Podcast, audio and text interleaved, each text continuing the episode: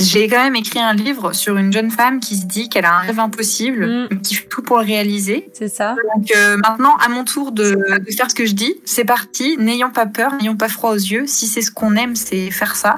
Même si ça paraît impossible, ce qui est intéressant, c'est le chemin et de se dépasser tous les jours. Et Mm. peu importe le résultat, ce sera, ce sera cool, quoi.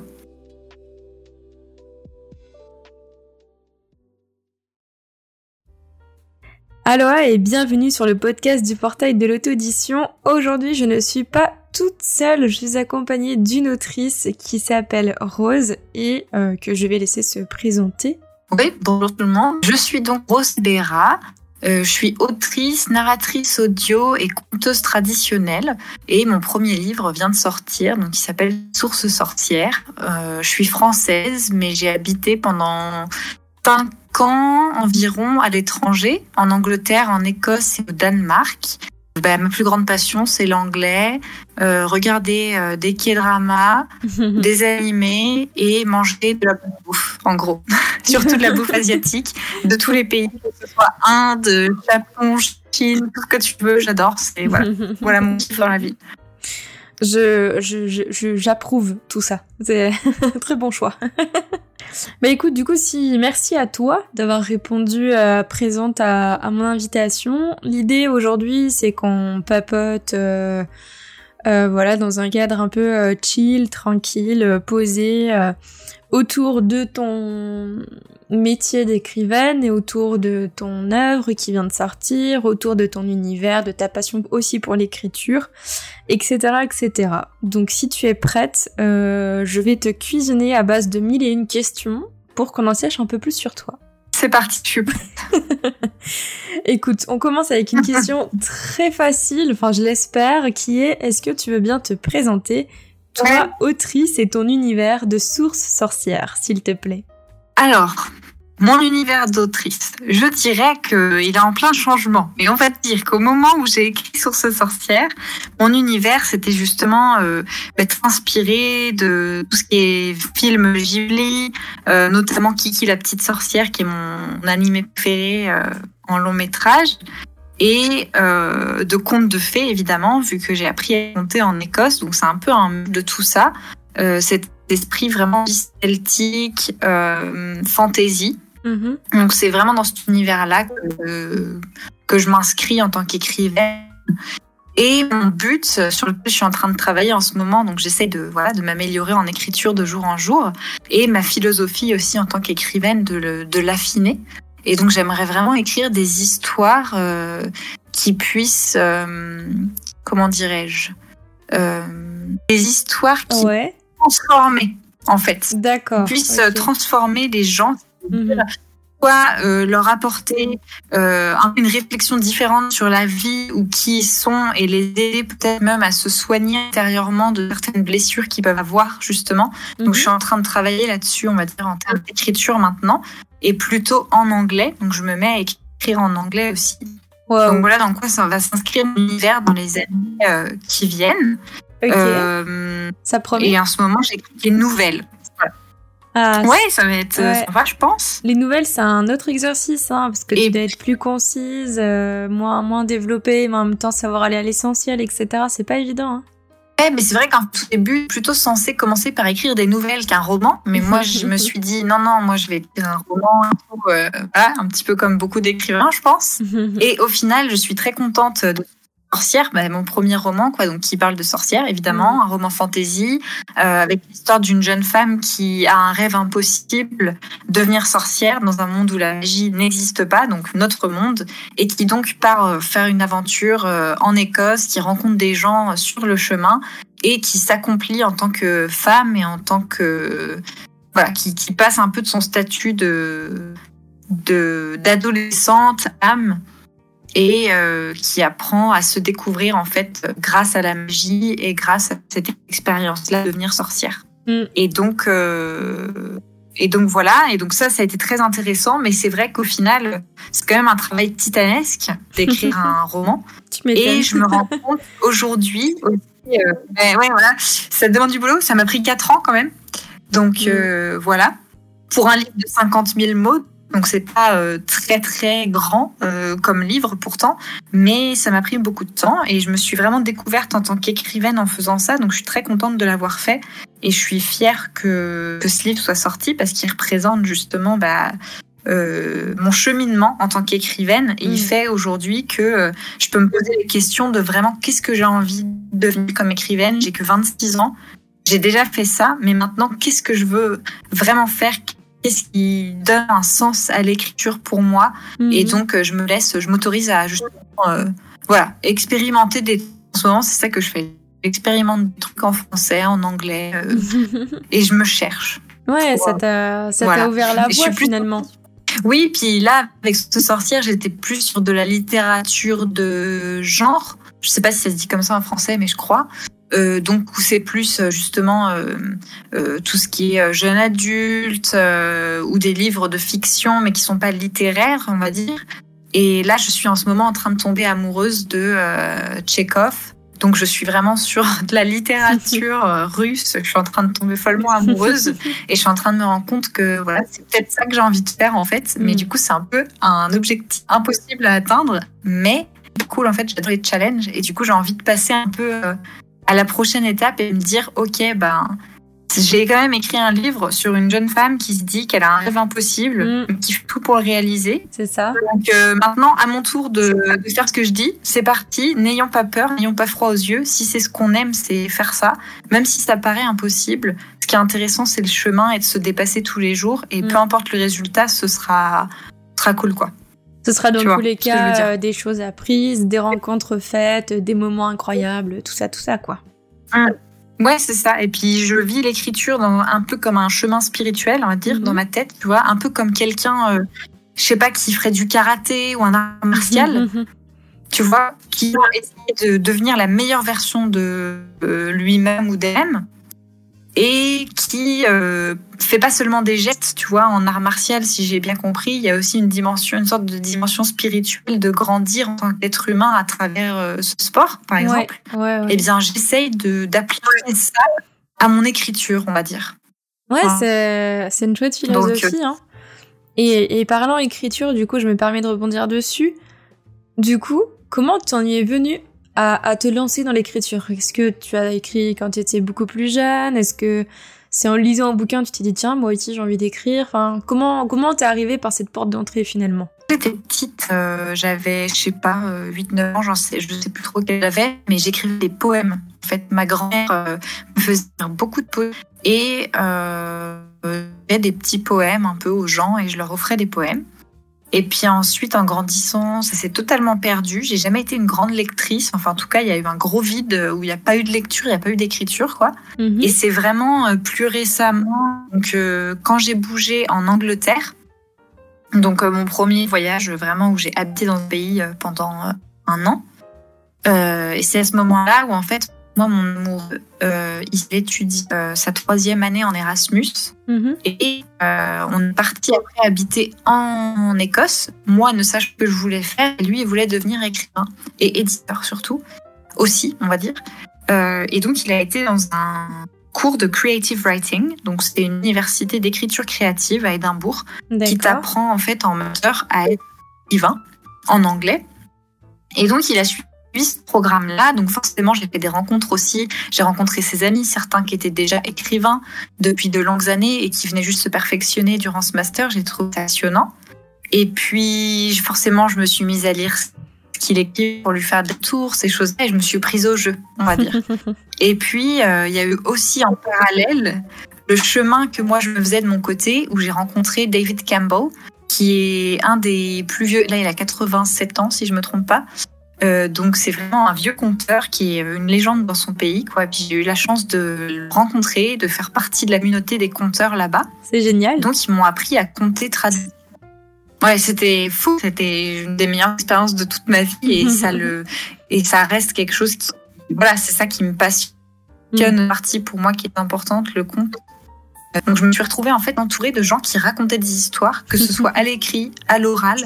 Et comme je me suis mise à le faire à l'oral, et puis que mon amoureux, étant fantastique, il m'a dit mais pourquoi tu le fais pas euh, aussi? Enfin, qu'est-ce qui te retient? Et moi, dans ma tête, je me disais mais oui, mais c'est peut-être bizarre si on fait toutes les, les deux un truc euh, en commun qu'on aime bien. Euh. Alors voilà, je me l'autorisais pas. Il m'a dit n'importe quoi, au contraire, c'est excellent ce que tu fais le. Mais et donc je l'ai. Et, euh, et, voilà. Depuis, voilà. Depuis, en fait, je suis vraiment tombée, mais hyper amoureuse de l'écriture, autant mm. que du conte. Euh, surtout récemment, depuis que j'ai sorti mon livre justement et que je t'expliquais un peu euh, ma nouvelle manière de voir les choses et le fait que je me laisse totalement vagabonder un peu sur le terrain de l'écriture et toutes ces facettes un petit peu pour euh, tout ça quoi. Donc voilà, maintenant je suis passionnée, je peux plus m'en passer. Et t'es piqué, ça. Et voilà, c'est trop bien. J'arrive pas à imaginer une vie sans ça. En fait, peu importe ce que ça, ce qui adviendra, n'arrive pas à imaginer euh, hmm. continuer de vivre ma vie sans l'un ou l'autre. Euh, c'est hmm. super. J'ai enfin trouvé une passion. C'est génial. Enfin, des passions. Oui, du coup. Mais c'est non, mais c'est hmm. super top. Et euh, du coup, est-ce que tu veux bien nous, nous, parler un peu plus? Bon, tout à l'heure, tu nous as brièvement expliqué de quoi, de quoi parler source sorcière, mais est-ce que tu veux bien nous en dire un peu plus Nous présenter peut-être les personnages principaux, l'intrigue? Je sais pas, est-ce que tu veux bien nous, ouais, nous, nous, en dire un peu plus euh, sur ce tout premier roman que tu as publié du coup? Euh, bah, du coup, euh, les personnages principaux, je dirais qu'il y en a vraiment trois, même si bien sûr il y a plus de personnages que ça, mais vraiment les mhm. trois que j'ai voulu mettre un petit peu plus en avant, c'est donc deux personnages féminins, je dirais au premier plan.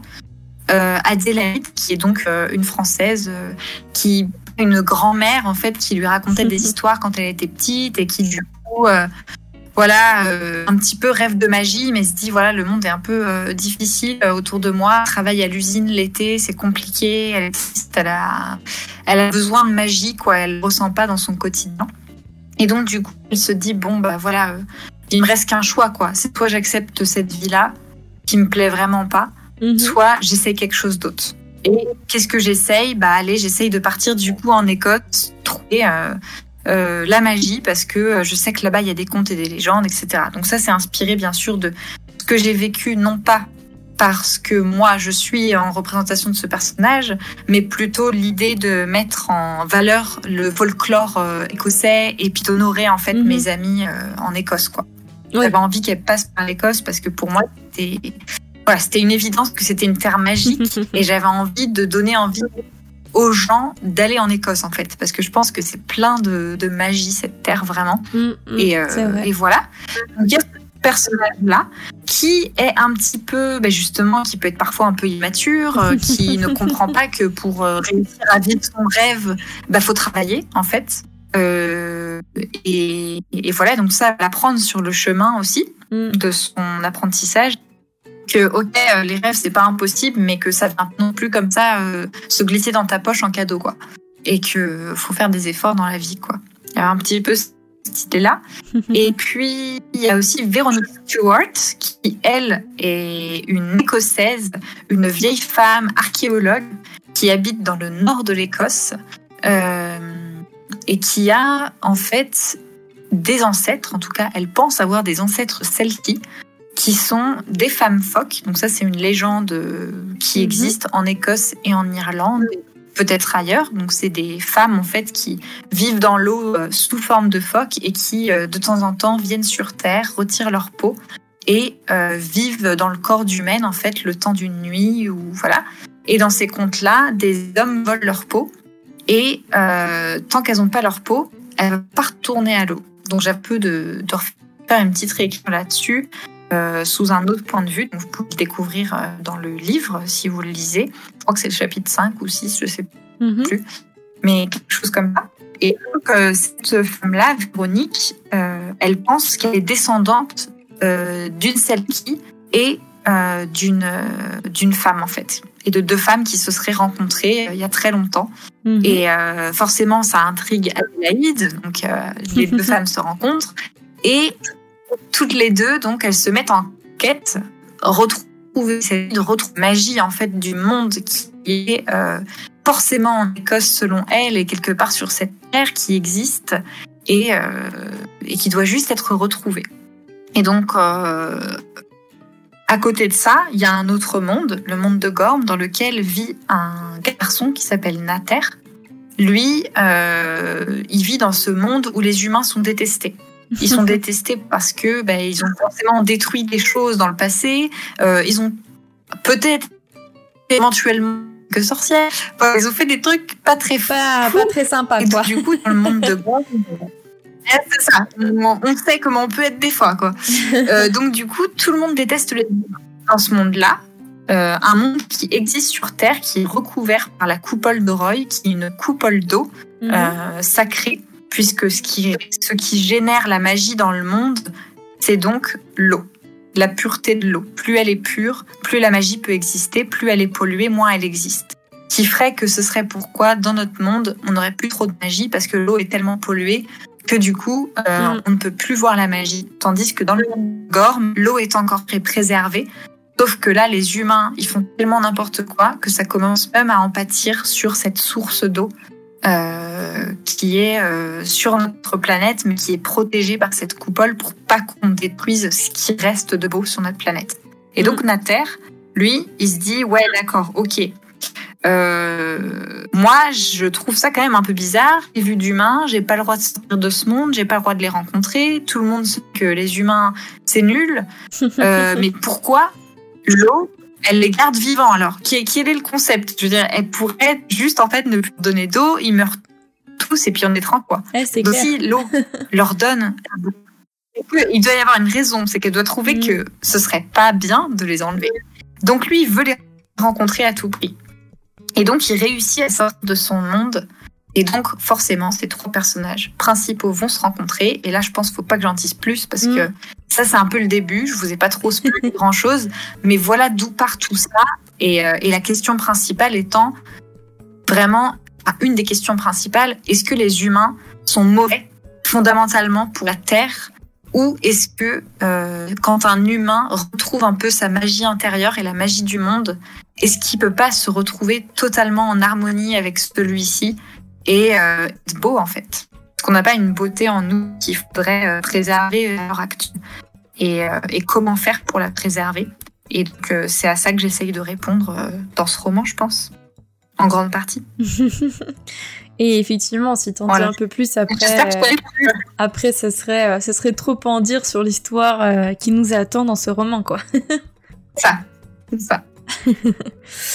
Euh, oui, non, mais ce qui est, ce qui est vraiment euh, parlant quand tu, quand tu nous parles un peu de tout ça, de, de, de Source Sorcière, c'est que vraiment t'as ce côté folklorique qui est très présent et ce côté conte et légende qui est vraiment au cœur, euh, au cœur de, de chaque page finalement. Et et c'est ce qui a fait que moi j'ai particulièrement aimé ma lecture pour ça, c'est parce que bah moi de base je suis quelqu'un qui aime beaucoup les contes et légendes, donc bah là clairement tu, tu m'as fait voyager quoi, ça c'est sûr. Ça, c'est cool. Parce que c'est vrai qu'à l'intérieur, les références qu'il y a bah, que si on connaît pas forcément le folklore euh, écossais ou qu'on s'y est pas intéressé, euh, même d'ailleurs si on est écossais, ça veut pas dire qu'on va les connaître, tu vois. Mm-hmm. Mais euh, les contes à l'intérieur, justement, le conte Selkie que je disais, qui est donc une réécriture, mais il y a aussi un conte qui fait référence au cercle de Brodgar, et à une vieille légende qui existe vraiment avec des géants de pierre qui se figent. Mm. Donc j'ai vraiment aussi été piochée justement dans des vrais mythes et des vraies légendes qui existent pour essayer d'aller ponctuer un peu le récit à des moments et, et voilà. Ouais, ouais, non mais c'est vrai que c'est le côté féerique en tout cas est, bel et bien présent dans, dans ton histoire. Et euh, du coup maintenant que tu nous as pas mal euh, parlé sur le fond, on va s'intéresser un peu plus à la forme si tu veux bien. Et ma toute première question, elle peut être absolument... Euh, euh, comment dire euh, triste et c'est est-ce que tu est-ce que tu as eu des pannes d'écriture? Est-ce que tu as, tu as rencontré des obstacles au cours de ton écriture? Enfin parce que j'imagine que ce n'a pas été qu'un parcours de santé vu le travail que ça a dû représenter donc je, je, je, te demande d'abord ce qui s'est mal oh passé pour ensuite te demander ce qui s'est mieux passé Alors, plein de choses se sont mal passées. ça, c'est sûr. C'est-à-dire déjà, au début, j'ai commencé à écrire, je ne savais pas écrire. Mais dans ma tête, euh, on prend un crayon, on sait écrire, donc on sait écrire. Mhm. Mais non, en fait. Non, non, non, c'est pas comme ça que ça se passe. C'est euh, comme un sport, comme un musicien qui apprend à jouer d'un instrument. S'il en joue depuis une semaine ou si ça fait euh, 4 ans qu'il y joue de manière régulière en essayant à chaque fois de s'améliorer, etc., ça va pas avoir le même niveau à la fin, mm. on va dire. Au début, ça a été compliqué de se rendre compte qu'en fait, ah oui, je, ne sais pas écrire ce qui va sortir de, mes idées et sortir sur mon papier, ça va pas être du génie. Mais au début, quand on est écrivain, en tout cas, c'est mon cas, et je pense que c'est le cas de pas mal de gens que j'ai entendu et avec qui j'ai parlé. Euh, au début, on se dit, mais c'est trop bien ce que j'écris, c'est génial. Euh, enfin, voilà. C'est un peu l'ego, quoi, je pense, qui vient là-dedans. Et la durée où on se dit, ah oui, mais non, en fait, je suis très loin d'être écrivain. Bon. Donc ensuite, j'ai continué, j'ai écrit, je me suis améliorée, c'était très agréable. J'ai pas eu spécialement de panne dans le sens où, euh, en fait, moi, je me suis toujours. Euh, euh, j'écrivais pas. Voilà, c'est forcément au tout début, euh, j'écrivais peu, j'étais pas régulière. Mais mm. ensuite, au fil du temps, ben, je l'ai fait tous les jours et du coup, c'est devenu une habitude. Et maintenant, c'est bizarre quand je le fais pas, en fait. Donc, c'est très facile de m'installer et d'écrire tu vois. Mm. Euh, ouais, c'est quelqu'un qui aime bien la, salle et qu'au début c'était dur de s'y mettre, mais après en fait ça devient addictif quoi. C'est ça, une fois que tu y es, tu y es quoi. Euh, J'adore, je fais, je fais plein de références en sport alors qu'en fait je ne fais pas de sport, genre pourquoi je ne sais pas, mais bon, ok. Là, mais après les difficultés qu'on a rencontrées, ça a été un petit peu. Euh, tout au long du truc, déjà en tant qu'auto-édité, genre de savoir qu'en fait, ben, t'es tout seul, mais qu'en fait, il y a plein de choses qu'il faut gérer différentes. Peut-être qu'on en reparlera plus tard, mais marketing, plein de choses là, mhm. euh, qu'il faut que tu apprennes et tu peux pas compter que sur toi-même parce que tu peux pas tout savoir à toi tout seul. Enfin, à un moment donné, euh, c'est juste logique.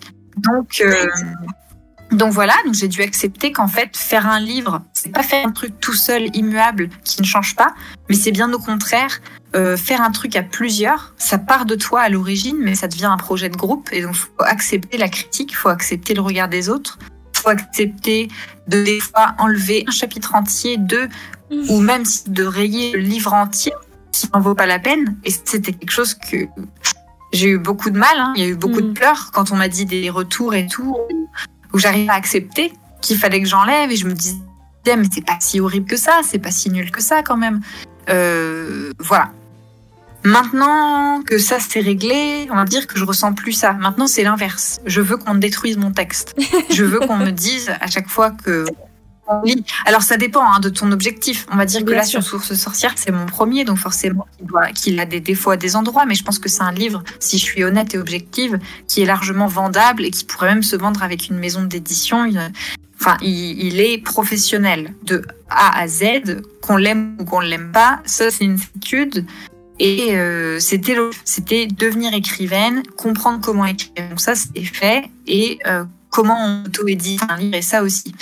Mais maintenant que j'ai envie de devenir une écrivaine, peut-être littéraire, que j'ai vraiment envie trop enfin que voilà que, que c'est Hemingway euh, et des choses comme ça et que c'est des écrivains pour moi c'est c'est pas des génies en fait c'est des gens qui ont énormément travaillé, comprendre les mécanismes de l'écriture, qu'on passait des heures et des heures et des heures à se remettre en question. Mhm. Maintenant, c'est drôle pour moi, en fait. Je veux, euh, autant avant, je voulais préserver comme un petit bébé, autant maintenant, j'ai compris que pour que mon texte il évolue en tant qu'écrivaine, qu'en fait, c'était ça la partie Que avant ça, le boulot n'avait pas commencé pratiquement. C'était le brouillon. Et que le brouillon, c'est quoi? C'est c'est 20% du truc, quoi. Mm, mm. Et après, il reste tout le reste à réécrire et réécrire et réécrire.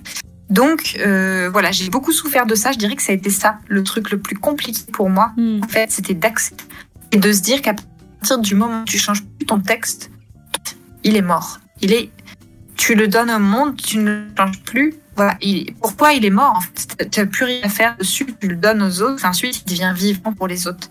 Mais moi, maintenant, je veux vraiment, mais je me suis dit, voilà, si ça prend 10 ans, je veux que ça prenne 10 ans et je regarde chaque virgule, chaque point et chaque mot. Et je veux que chaque chose qui soit là ait un sens, chaque paragraphe, chaque construction, chaque technique.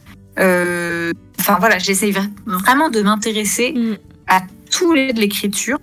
Comme si je me disais, ben, je veux devenir euh, musicien, je veux devenir violoniste professionnel euh, dans l'opéra de machin ou je sais pas quoi. Et je me dis, ok, bon, ça va pas être facile quand même, ça va pas se faire en claquant des doigts. Et donc, euh, c'est parti, il y a du travail, quoi. Et maintenant, j'apprécie ce travail. Mais ça m'a pris énormément de temps. Et c'est très, très frustrant au début parce que forcément, on veut que ça aille vite, on veut que le livre y sorte, on veut avoir accompli quelque chose. Donc il y a ce sentiment que ça prend vachement de temps, en fait, mm, mm. d'écrire un livre. Et voilà. Et je pense que du coup, euh, je m'étais lancé des objectifs pour lesquels je n'étais pas prête.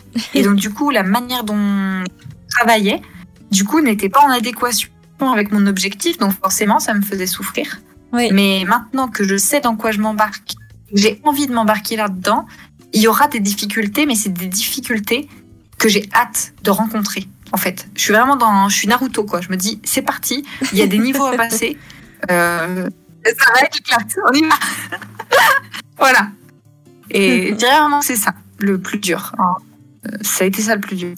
Ouais, non mais je hum. peux, je peux complètement imaginer. C'est vrai que, moi, je, à, mon niveau, j'en suis qu'à l'étape de, de l'écriture et, et, de la réécriture. Je n'ai encore rien publié parce que ce n'est pas l'objectif pour le moment, mais, mais effectivement, c'est déjà pas mal de d'étapes à franchir, etc. Et donc oui, je, je ne peux qu'imaginer tout ce qui tout ce qui attend derrière comme tu dis tout ce qui est la déconstruction tout ce qui est euh, tu te rends compte en fait euh, bah c'est pas anodin d'écrire donc ouais ça demande du temps de l'énergie euh, savoir prendre du recul sur ce que tu écrit savoir accepter comme tu dis les retours qu'on te fait etc pour finalement arriver sur une quelque chose de plus ah. évolué quoi. Je pense que c'est important vraiment. moi c'est ça maintenant que je retiens. Mm. C'est vraiment réfléchir, enfin si je peux donner ça comme conseil, en tout cas moi c'est le conseil que je donnerais, et je pense que ça s'applique à d'autres choses dans la vie, c'est que des fois on s'imagine quelque chose qui nous rendrait heureux, et un objectif qui nous rendrait heureux,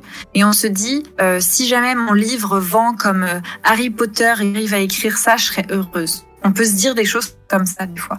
Sauf que pour arriver à ça, déjà il y a un petit facteur chance, mais pas que.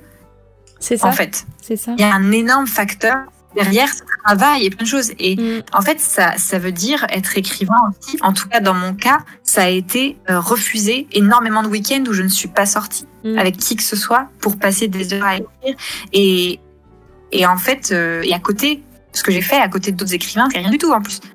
Et c'est là que je me rends compte maintenant, en fait, à quel point, si on veut essayer de magnifier son travail, c'est ça demande énormément d'énergie, de, mm de régularité, de discipline. Et euh, mais tout ça en fonction de l'objectif. Et on peut pas s'attendre à devenir Brandon Sanderson comme ça, en fait. C'est ça. Et du coup, euh, des fois, on, et des fois, on croit que, mais est-ce que l'objectif final, est-ce que ça nous rendrait heureux si on avait ça, mais sans raison, dans un sens, sans avoir fait le travail pour Mais moi, je crois pas. Et je pense que des fois, on se rend pas compte que pour faire ça, ça se trouve, il va falloir que tu travailles pendant 10 ans, que tu aies un double job, que tu fasses 70 heures par semaine, que tu passes ton temps à réécrire ton texte, à lui mettre des coups de crayon dans tous les sens. Euh, en fait, il y a des gens, ils aiment pas faire ça. Et c'est juste l'idée d'avoir le livre à la fin publié qui rend heureux. Mais bon, malheureusement, on peut pas faire ça comme ça, sauf si, et là, on a un objectif différent. Donc, si on se dit juste, fait qui dans la vie, c'est écrire. J'ai envie de dire mon histoire. Et à la fin, je suis, je suis contente, je suis fière de moi. Euh, pourquoi pas le publier pour le partager? Comme ça, a des gens qui le voient et qui l'achètent, ben, tant mieux, ça me fera des sous. Et, ou pas de sous, mais au moins je le partage. Et voilà, et ça peut être très beau aussi. Et pour moi, je pense que c'est important. Enfin, tu vois, moi, par exemple, ça me fait pas forcément rêver d'être best-seller mondial, de faire des tours tout le temps et tout ça. Tu vois parce que quand j'écoute ces écrivains-là et que je vois que ça leur demande dans leur vie, en fait, c'est le chemin qui compte. Et pendant le chemin, si eux, leur vie, c'est faire, euh, je sais pas moi, 70 heures de travail, jamais voir leur famille, euh, partir de ville en ville et tout ça, est-ce que moi, vraiment, ça, ça me plairait? Parce que pour mhm. obtenir ça, en fait, c'est que tous les jours, il faut vivre de cette manière-là. Et donc, euh, voilà, j'essaye aussi d'adapter l'objectif par rapport à ce que j'ai, par rapport à ce que je me sens capable et l'envie de faire au quotidien. Et je pense que c'est important et que qu'il y a pas de petits rêves en fait. C'est ok d'avoir un, un rêve moins soi-disant grandiose, mais si c'est son rêve à soi et qui nous rend heureux, euh, plus cette manière-là que en faisant un, un, truc de ultra grand niveau ou je sais pas ou mm. grand best-seller ou voilà. bah, à ce moment-là, peut-être qu'on sera plus heureux en faisant juste notre publication comme moi j'ai fait là, Source sorcière. en auto-édition. Puis si ça décolle, tant mieux. Puis si ça décolle pas, et eh ben tant pis. Et enfin voilà. Je... Et c'est pas grave. Et puis effectivement, ce qui, est, ce qui reste grand et beau dans l'histoire, c'est de, de savoir ce qui nous plairait d'atteindre, de faire, de réaliser, et puis d'y parvenir et de, de parcourir tout le chemin pour qu'il nous y amène finalement. C'est ça, ça, vraiment. Euh, et puis du coup, de choisir un objectif qu'on se sent de taille, ou au moins, même si on s'en sent pas de taille, où on se sent l'envie de faire les efforts nécessaires pour arriver à ce point qu'on s'est déterminé. Tu vois? Mmh, Ouais, complètement. Je pense que c'est important de, de, garder ça en tête et puis vraiment de sentir euh, euh, peut-être moindre, de pas se dire ben, je suis mon parce que mon rêve n'est pas aussi ambitieux. Mais non, en fait, je, le, enfin moi en tout cas, c'est comme ça que je vois mmh. maintenant la vie. Je me dis, mmh. c'est un truc de toi, toi, ce qui te rend heureux, c'est faire un livre pour enfants. T'as pas besoin d'écrire comme Hemingway. En fait, ce sera pas ridicule. Si toi, ce que tu veux, c'est écrire de la littérature, tu seras pas plus important que, euh, je sais pas, quelqu'un qui a écrit euh, Le Petit Prince ou, euh, ou le manga de Naruto. En fait, Parce que chaque peut être importante pour quelqu'un et changer quelqu'un. Juste, en fait, fais-toi kiffer, fais ton truc et fais les efforts par rapport à ce que toi tu tu aimerais euh, atteindre en fait personnellement comme objectif quoi. C'est ça, ce que tu aimerais vraiment vivre et, euh, ressentir euh, avec tout ça quoi. Complètement. Mm. Et, je dis ça juste parce que quand mhm. tu me disais les trucs les pires, bah je me dis juste qu'en fait je me serais peut-être évité, tu vois, mhm. de la souffrance si j'avais été plus consciente ah de ce que j'étais en train de faire et de ce que mm. demandait le résultat par rapport au travail à fournir eh ben, je pense que j'aurais, j'aurais peut-être moins versé de larmes. Mais c'était aussi joyeux. Enfin, euh, c'était pas que des larmes. Hein.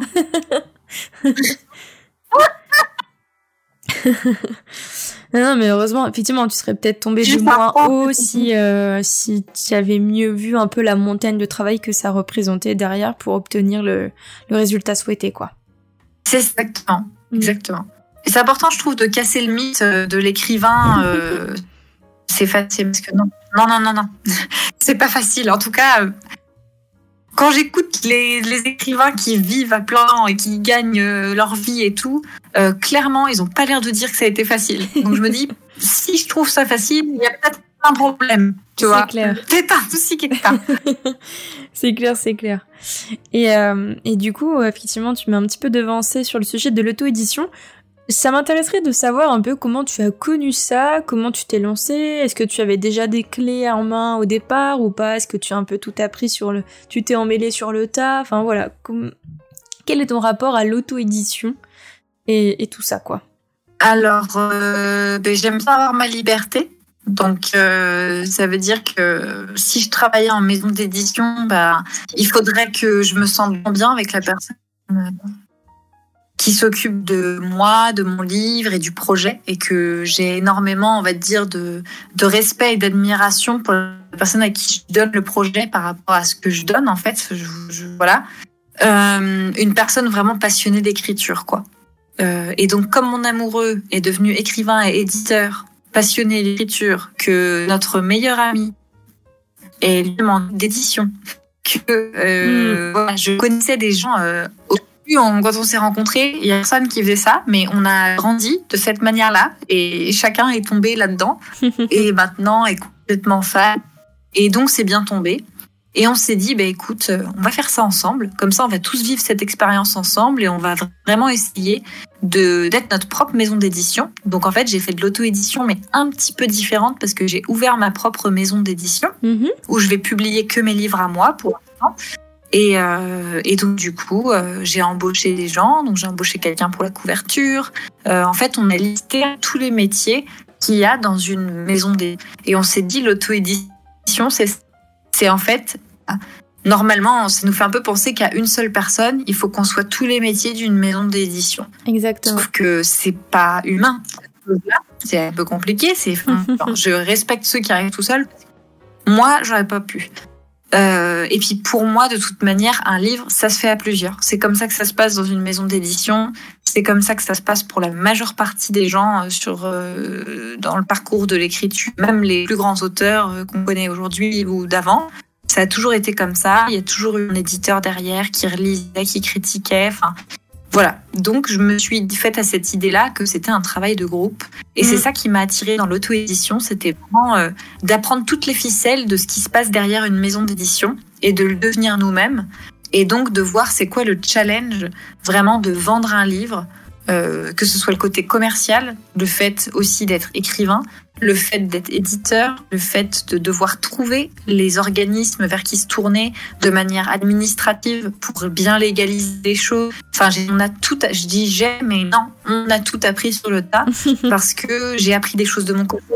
Je leur ai donc appris des choses et puis eux aussi. Et puis, mm. tu vois, on a notre petit groupe euh, parce que du coup, euh, vu que mon nom d'auteur c'est Rose Cabera, donc j'ai appelé ma maison de publication RKB Publishing.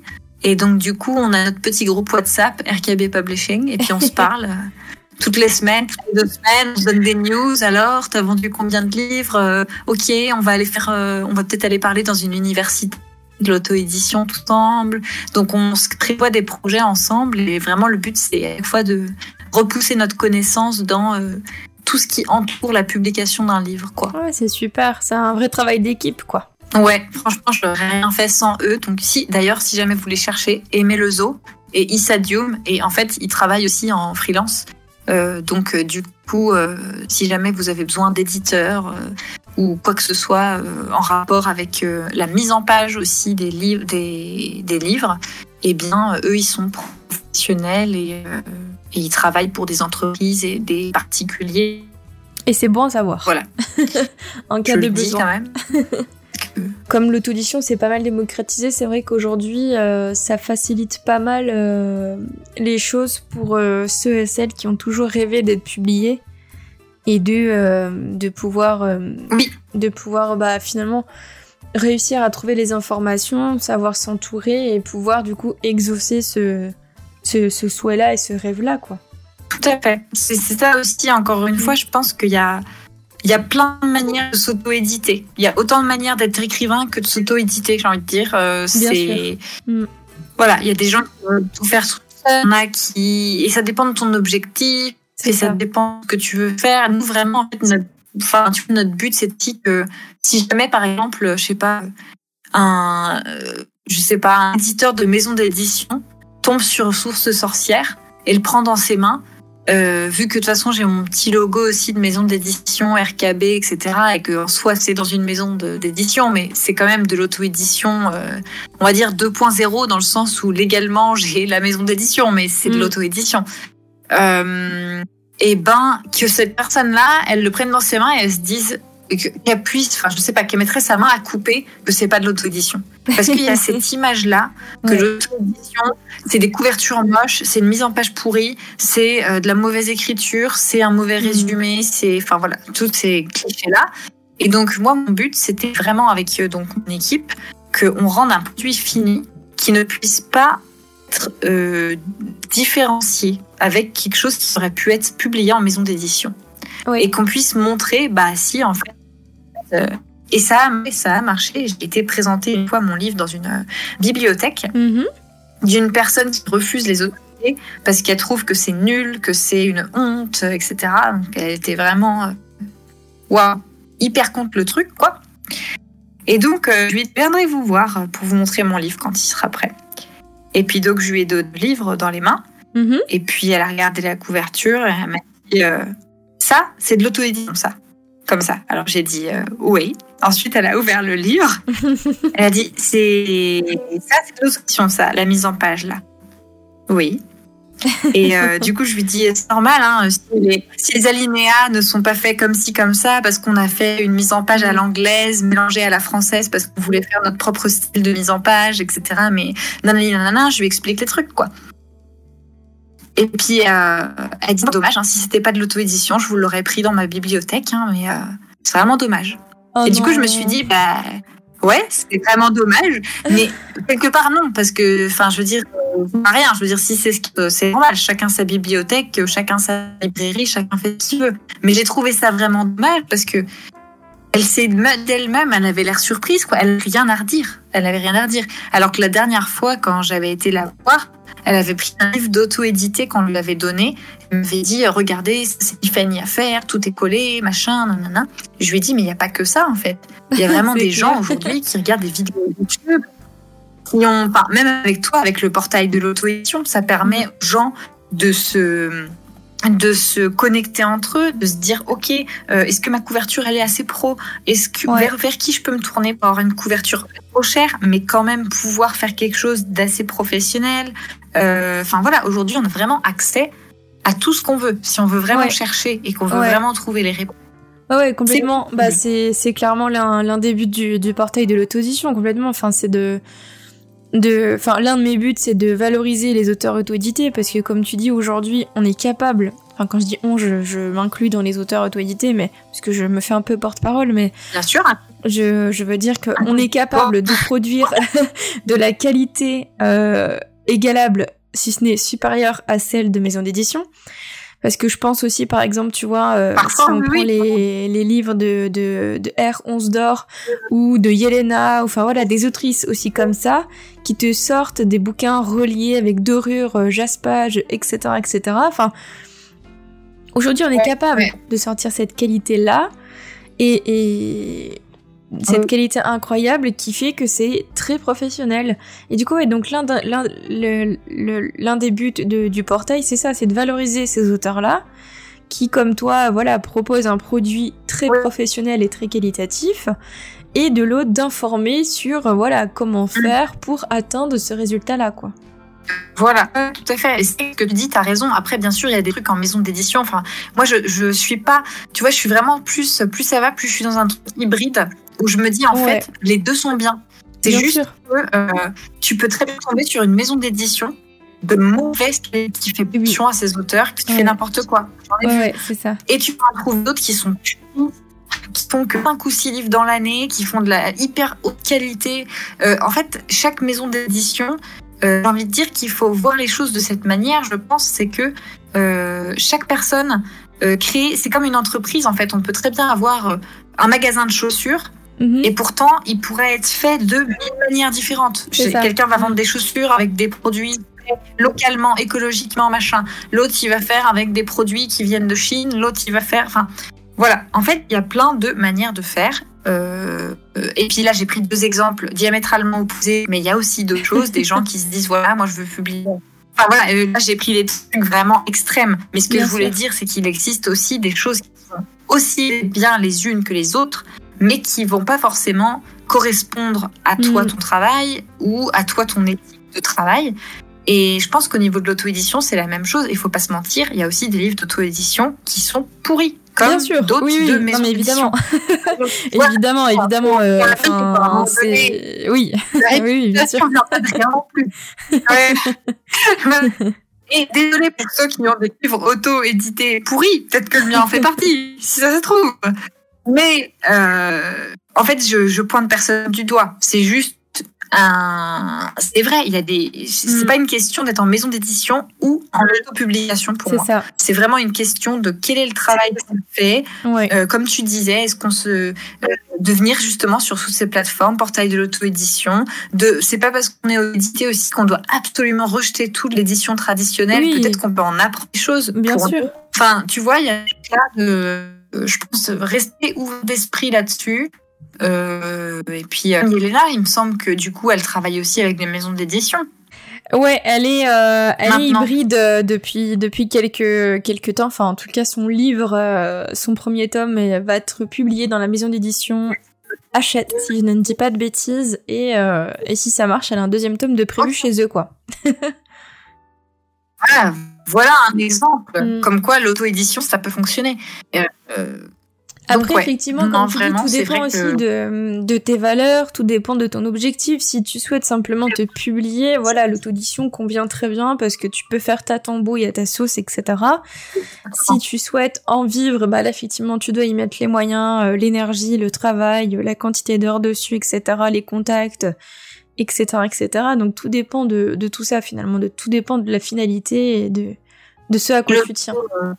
Euh, L'auto-édition peut aussi être un bon moyen pour les gens euh, que je sais pas euh, qui veulent euh, juste par exemple, on n'est pas obligé non plus de laisser son livre à vie sur le truc aussi. On peut très bien se dire tiens moi j'ai envie de faire un petit livre, je vais le mettre pendant six mois, je vais en imprimer à tous les gens que je connais. Et puis pendant six mois, je vais le laisser disponible pour si jamais je rencontre des amis sur la route et qu'ils en veulent, hop, je leur commande la copie d'auteur et puis je leur vends directement et puis ensuite je le dépublie ou si ça se trouve enfin voilà c'est ça. Il n'y a pas de voilà tout est possible. En fait il n'y a pas de limite c'est ça qui est fou avec l'auto-édition. Enfin, il y a peut-être des limites mais je veux dire que tu restes quand même euh... vrai en fait la promesse mm. tu restes quand même très libre. En tout cas sur la promesse est vraie sur Amazon en soi et mm. sur euh, d'autres trucs comme euh, Book on Demand et tous ces trucs là c'est vrai dans les faits tu peux publier un livre gratuitement. C'est vrai. Tu peux utiliser Canva pour faire une. Euh, voilà. Par contre, est-ce que le faire gratuitement, c'est forcément une bonne idée si on a envie d'en faire une carrière? Là, par contre, j'en doute très très fortement. Et c'est là que je pense qu'il y a le petit mensonge un petit peu de l'auto-édition euh, où on se dit ah c'est gratuit donc je peux le faire et puis je vais devenir un grand écrivain puis tout est gratuit blablabla bla, bla, bla, on peut tomber dans ce panneau là euh, et en fait ben c'est pas trop ça. mon expérience en tous les cas en maison d'édition, faire un livre, ça peut coûter euh, 5 000, 10 000 euros, 20 000 euros de faire un livre. Parce que quand on paye des gens pour... Euh, voilà. Donc, l'auto-édition, enfin, personnellement, moi, j'ai pas assez d'argent pour mettre 10 000 euros dans un bouquin. euh, pour l'instant, j'ai mis moins. Donc, pour être totalement transparente, j'ai payé 3 500 euros d'investissement dans Source Sorcière. Mm-hmm. euh, voilà.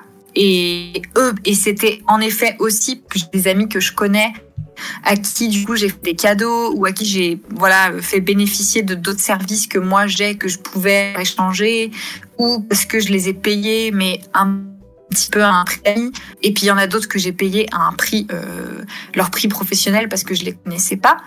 Euh, donc voilà mais ça c'est aussi un truc important c'est de se dire on a forcément des gens autour de soi qui doivent qui pourrait être utile à notre projet et qui pourrait intéresser à notre projet, même de nous aider gratuitement, soit pour, une, pour une petite pièce euh, ou pour autre chose en échange. Hmm. Il y a forcément des gens autour de, de soi, euh, que ce soit un ami d'un ami d'un ami. En, euh, en parlant de son projet autour de soi et en allant sur les réseaux, etc.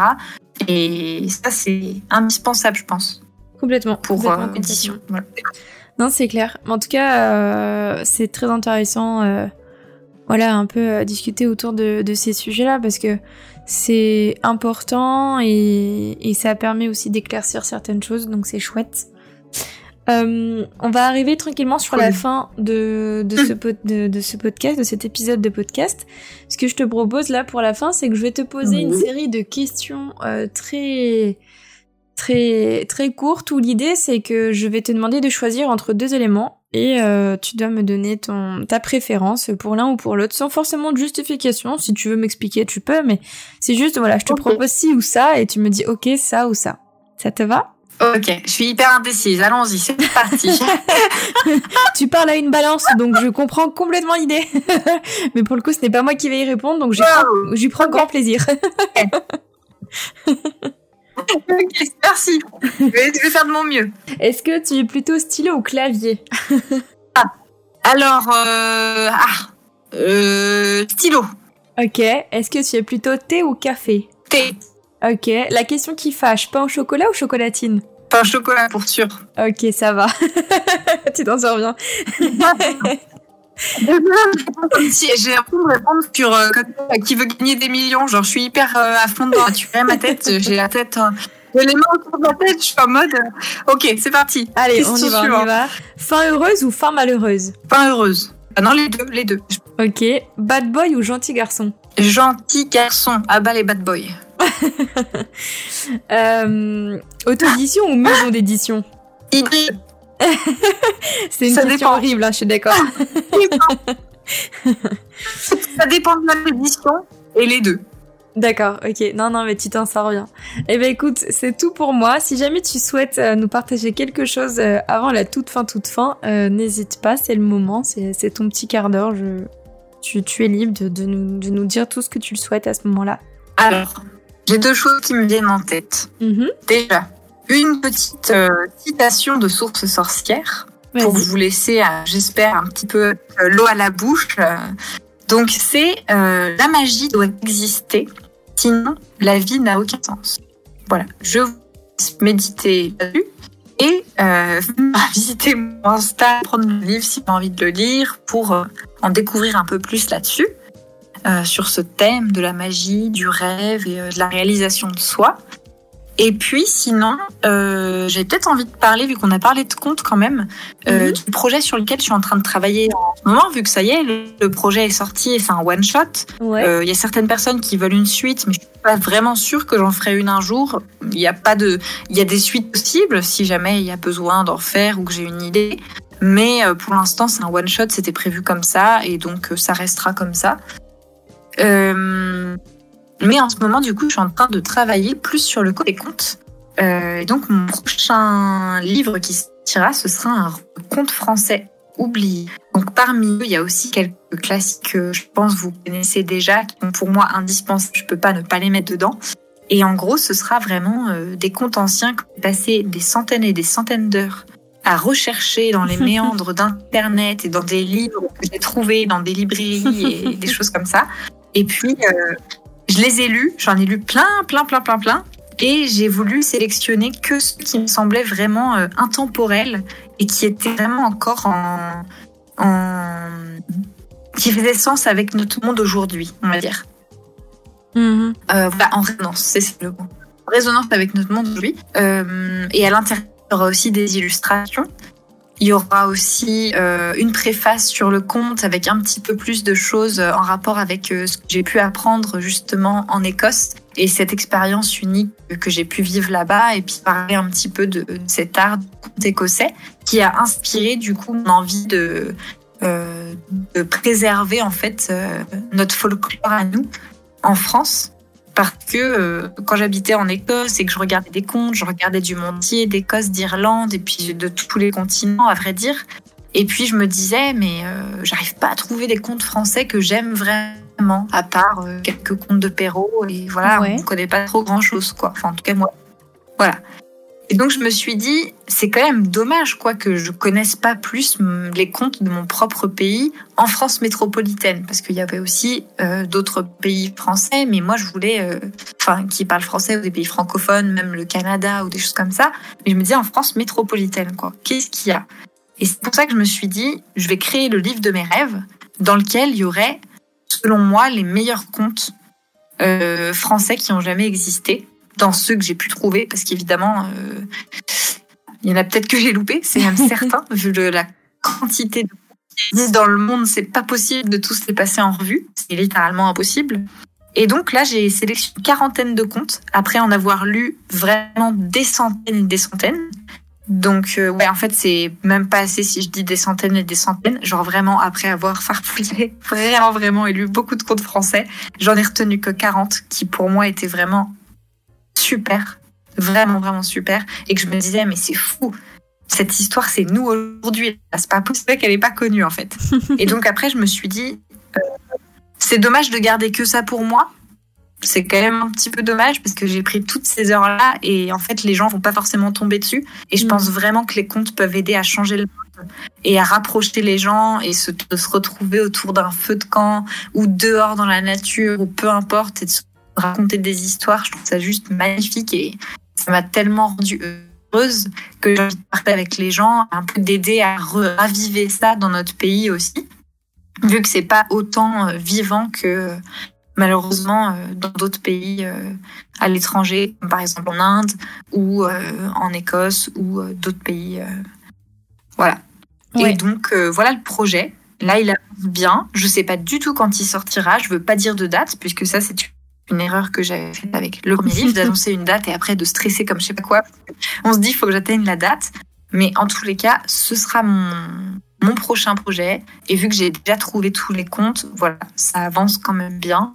Euh, et après, le trad anglais aussi. Parce que du coup, mes amis écossais, euh, ou d'ailleurs, dans mon groupe, il y a des japonaises, il y a un qui parlent anglais, donc plutôt mes amis qui parlent anglais, euh, sont très, très, très curieux de trouver des Français. Mais ils n'arrivent pas à en trouver, évidemment, c'est encore plus dur si on ne parle pas français. donc le but est aussi de traduire le livre et ensuite d'aller le présenter au centre du conte écossais où j'ai appris à compter et d'essayer un petit peu de quelques histoires à l'étranger. Et forcément, en traduisant, ça va aider à la propagation du truc. Donc, euh, voilà. Voilà, voilà. Et donc, ça me très heureuse. Parce que. C'est un euh, super projet.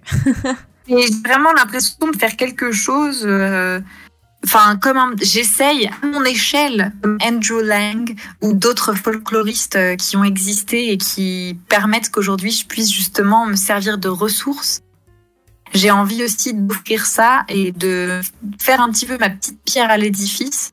Et je me dis que ça pourrait être très pratique aussi pour les écrivains français ou toute personne s'intéressant à la culture euh, française en France métropolitaine, de pouvoir s'appuyer sur euh, des vieux contes et des vieilles légendes justement pour en faire des mm. réécritures, pour s'en inspirer, pour créer des romans, comme le font euh, plein d'autres gens autour du monde.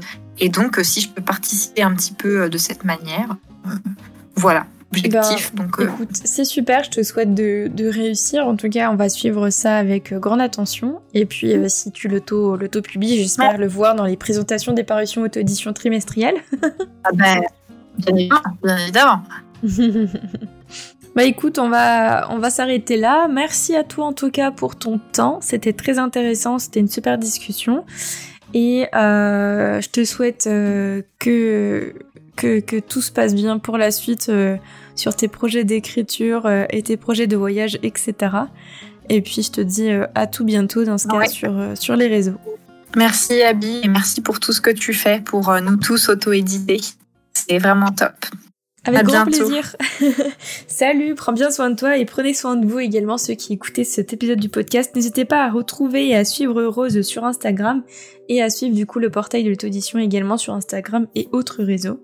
À tout bientôt